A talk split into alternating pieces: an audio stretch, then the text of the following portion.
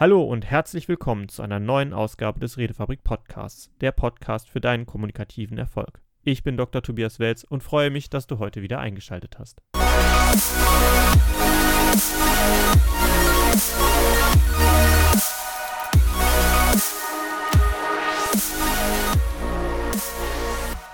Fünf gefährliche Worte, die du vermeiden solltest. Was steckt dahinter?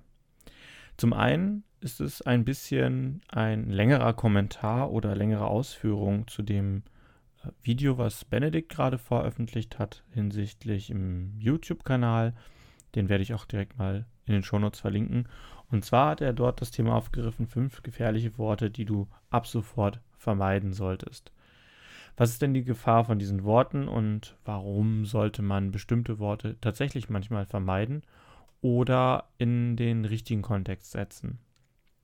Dafür möchte ich kurz einmal einen kleinen Ausblick darauf geben, um welche Worte es sich handelt. Es handelt sich um das Wort Stress, hoffen, müssen, nicht können und dem zusammenfassenden Satz Ich habe keine Zeit. Wichtig dabei zu verstehen zunächst einmal ist, wie kommen wir überhaupt in die Situation, dass wir bestimmte Wörter benutzen. Und die Kaskade dahinter ist an sich, wollen wir etwas ausdrücken, was unserer Meinung nach gesagt werden muss. Sonst würden wir diese Worte nicht benutzen.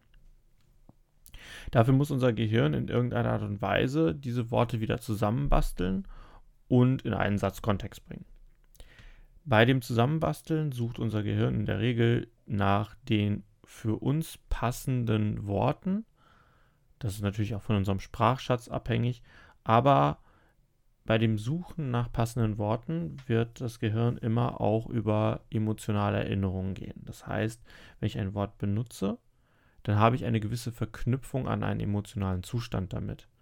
Und es gibt eine Reaktion vom Gehirn, um dieses Wort zu bilden, indem es da möglichst konkrete Erinnerungen dran produziert. Sprache bestimmt dadurch auch in gewisser Weise unser Denken. Wenn mein Sprachschatz gering ist, kann ich nicht auf bestimmte Worte zugreifen. Ist er sehr umfangreich, habe ich die Möglichkeit, entsprechend präzise zu reagieren. Allerdings auch die Gedanken werden dadurch präziser oder weniger präzise. Allerdings auch, weil, wie gesagt, um einen Gedanken zu formulieren, es braucht emotionale Anker. Um diese entsprechend abzurufen, muss das Gehirn auch diese Worte benutzen und entsprechend diese Emotionalität nutzen, um schneller zu sortieren. Das heißt, ich ändere durch meine Sprache auch in gewisser Weise mein Denken und auch das Fühlen. Und je nachdem, mit welchen Gefühlen ich dann entsprechend arbeite, wird mein Handeln auch anders. Mein Handeln wird durch das, wie ich denke, auch mitbestimmt und vor allem durch das, wie ich fühle. Ein Wort wie zum Beispiel Stress löst dadurch tatsächlich auch in gewisser Weise Stress aus. Und wenn man in seinem eigenen Sprachgebrauch häufig sagt, ich habe Stress oder das stresst mich oder ich bin unter Stress, gibt es genau diese Signale ans Gehirn. Es wird eine bestimmte Kaskade gelöst, die versucht genau die Bedeutung des Wortes Stress nachzufühlen. Dadurch geraten wir tatsächlich in diesen Stresszustand. Jetzt gibt es verschiedene Formulierungen, die man stattdessen nutzen kann und die immer noch zutreffend sind. Muss ich jetzt also mein Stresswort aus meinem Sprachschatz streichen? An sich nicht. Allerdings sollte man dieses Wort auch dann einsetzen, wenn es wirklich angebracht ist. Wenn ich sagen möchte, ich bin unter Stress, ist das automatisch negativ konnotiert und auch für die eigene Physiologie gegebenenfalls schädlich. Wenn jetzt das Fühlen ausgelöst, dass man wirklich sich gestresst fühlt und entsprechende Hormonreaktionen, vor allem Cortisol beispielsweise Ausstoß, ähm, dadurch erhöht wird, geraten wir in die Situation, dass es uns schlechter geht, weil wir ständig dieses Wort benutzen. Alternativen, die man dafür sagen kann, sind beispielsweise, ich habe viele Projekte oder ich habe verschiedene Aufgaben, die ich noch unterschiedlich priorisieren muss. Also tatsächlich das Beschreiben dessen, was vor einem liegt und weniger das Bewerten dessen, was vor allem liegt. Diese Bewertung von dem, was man vorhat oder was gerade ansteht, führt natürlich auch in gewisser Weise zu einer Projektion, was das Gehirn davon erwartet, was es da tun sollte. Wenn ich jetzt erwarte, dass ich gestresst werde, ist es auch sehr wahrscheinlich, dass ich diesen Stress bekommen werde. Wenn ich jetzt sage, ich habe da viele verschiedene Projekte, habe ich diese Bewertung, was die Projekte für mich bedeuten, noch nicht so drin und kann etwas Stress rausnehmen, den ich dann nicht empfinde. Das nächste Wort, das in dem Video von Benedikt auch angesprochen wurde, ist das Wort hoffen. Dabei verbinden wir eigentlich mit hoffen doch eher etwas Positives. Allerdings ist hoffen im falschen Kontext ein Abgeben der Verantwortung. Wenn ich sage, ich hoffe, dass beispielsweise der Coronavirus möglichst schnell an uns vorbeigeht und die Zeiten sich normalisieren, dann ist das wirklich zutreffend zu sagen, weil diesen Einfluss habe ich persönlich nicht, dass ich etwas auf dieser Ebene ändern könnte. Allerdings bei Dingen, die im unmittelbaren Einflussbereich von uns sind, sollten wir nicht davon sprechen, dass wir hoffen, dass ein bestimmter Ausgang erzeugt wird, sondern wir sollten konkret sagen, ich werde dies und jenes tun, um diesen Zustand zu erreichen. Es ist nicht nur eine Hoffnung, sondern wir haben auch konkreten Einfluss. Hoffen kann man sehr gut auf nicht von uns selbst beeinflussbare Bereiche machen. Und das ist auch gut so, wenn man darauf Hoffnung legt.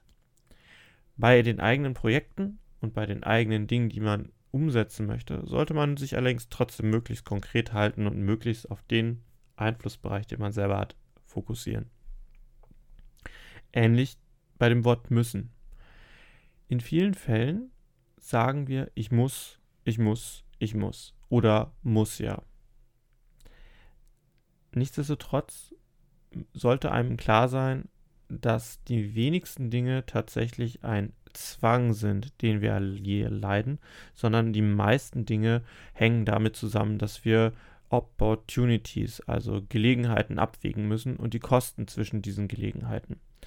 Also die Cost of Opportunity, was gebe ich auf, wenn ich welchen Ausgang erreichen möchte. Tatsächlich sind wir häufig in der Situation, dass wir etwas tun wollen oder etwas nicht tun wollen, aber es mit müssen oder nicht müssen verwechseln.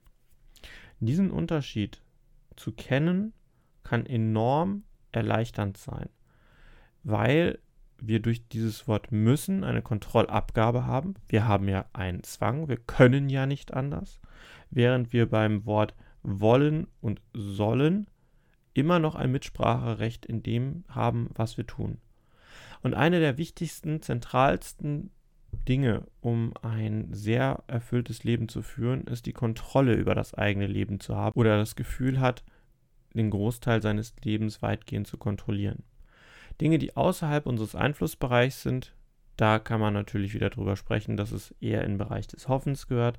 Aber Dinge, die man selber kontrollieren kann, wo man ein Ja oder Nein zu sagen kann, diese Möglichkeiten stärken nicht nur Selbstbewusstsein, sie stärken auch das Gefühl, das Leben wirklich lebenswert zu haben. Interessanterweise gilt das auch im, im, beruflichen Kontext.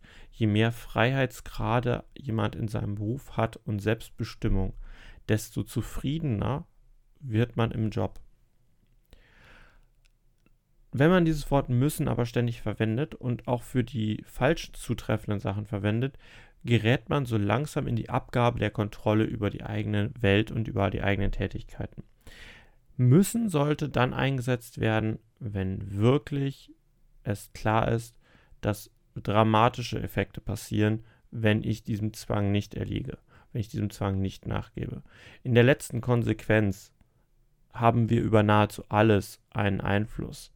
Und das Wort müssen ist wirklich selten 100% zutreffend. Es muss aber auch gar nicht so 100% zutreffend genutzt werden. Man sollte sich nur da langsam darüber klar machen und du könntest das auch für dich. Ich wäge bei Dingen immer ab, was habe ich an Kosten von dem, was ich möchte. Und ich spreche dann selten von müssen, sondern ich will dieses und jenes erreichen. Und aus meiner Sicht ist dafür jenes und dieses notwendig. Ich will einen guten Job haben, also ist eine gute Ausbildung für mich wichtig. Ich will eine gute Ausbildung, weil ich einen guten Job will. Nicht, ich muss eine gute Ausbildung haben, weil ich muss einen guten Job haben. Das ist eine Entscheidung, aber kein Zwang. Es gibt Dinge, die wir bereit sind dafür in Kauf zu nehmen und es sind Dinge, die wir bereit sind nicht in Kauf zu nehmen dafür. Letzten Endes haben wir in aller Regel eine Entscheidungsmöglichkeit.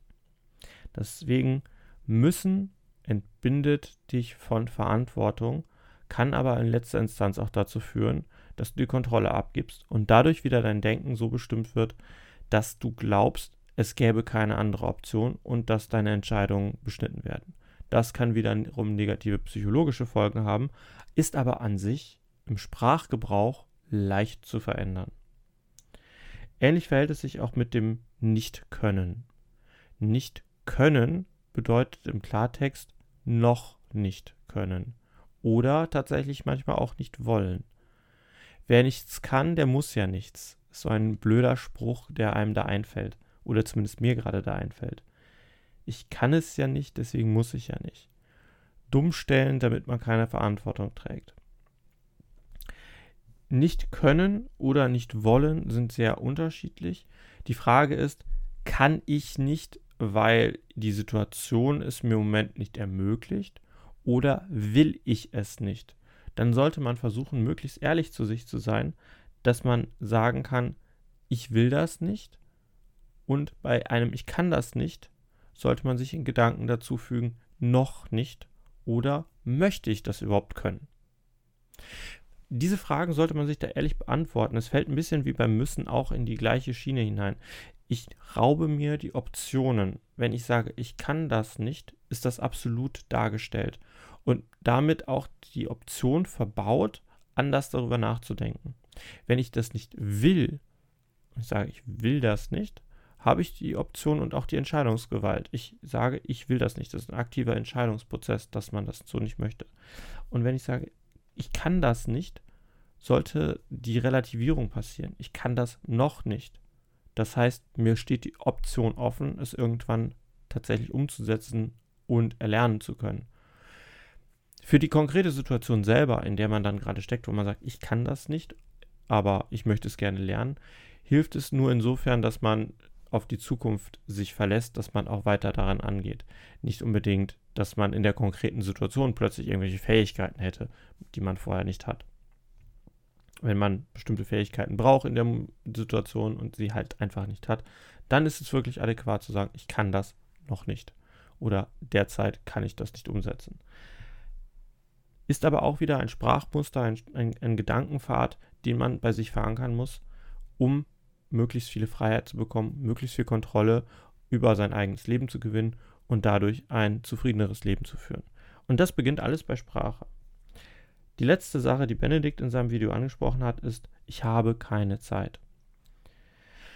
Ja, der Aufschrei, was ist daran falsch, warum darf ich das nicht verwenden?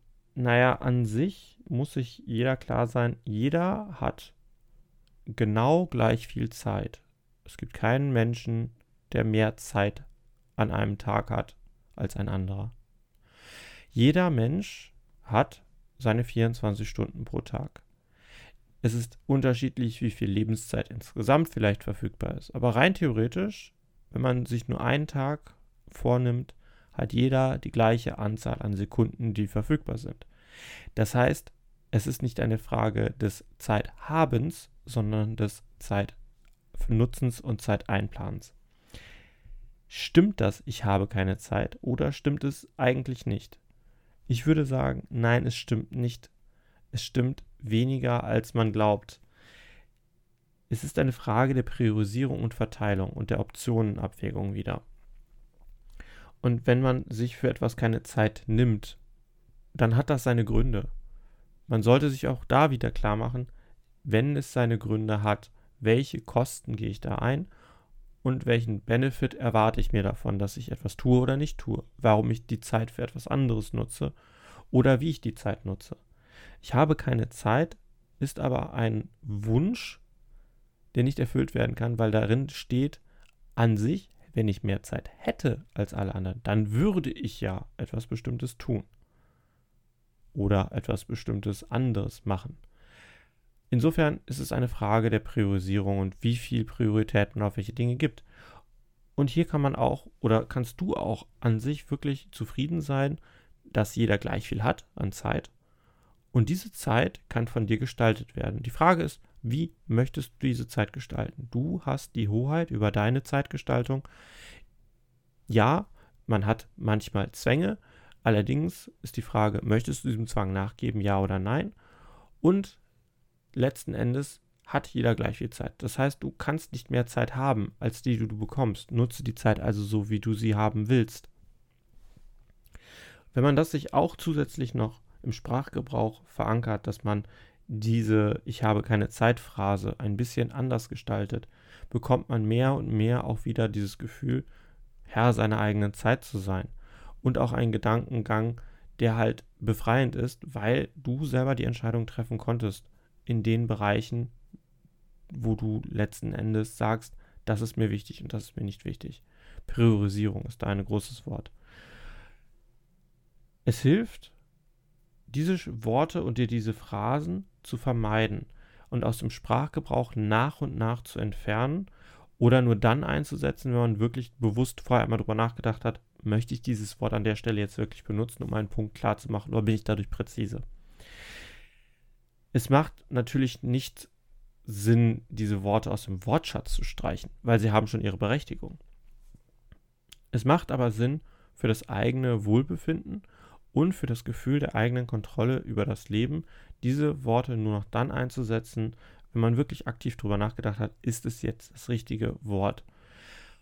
Um aber Wörter oder Phrasen aus dem eigenen Leben langsam rauszubekommen und durch andere zu ersetzen, das ist etwas herausfordernder. Da wird sehr stark an den Gewohnheiten gearbeitet, die man selber hat.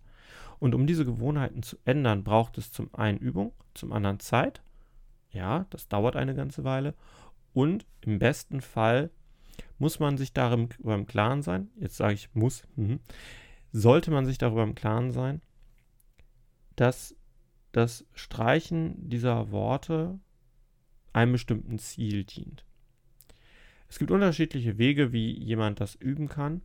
Einer der leichtesten ist tatsächlich erst einmal die Wahrnehmung zu schulen. Das heißt, bewusster darauf zu achten, wann sage ich dieses Wort. Und das kann sein, indem du dir einen kleinen Zettel machst, auf dem du dann draufschreibst, achte auf diese Worte und dann notierst du dir ein Wort von dieser Liste aus den fünf und achtest einfach mal den Tag darüber auf, wann benutzt du dieses Wort.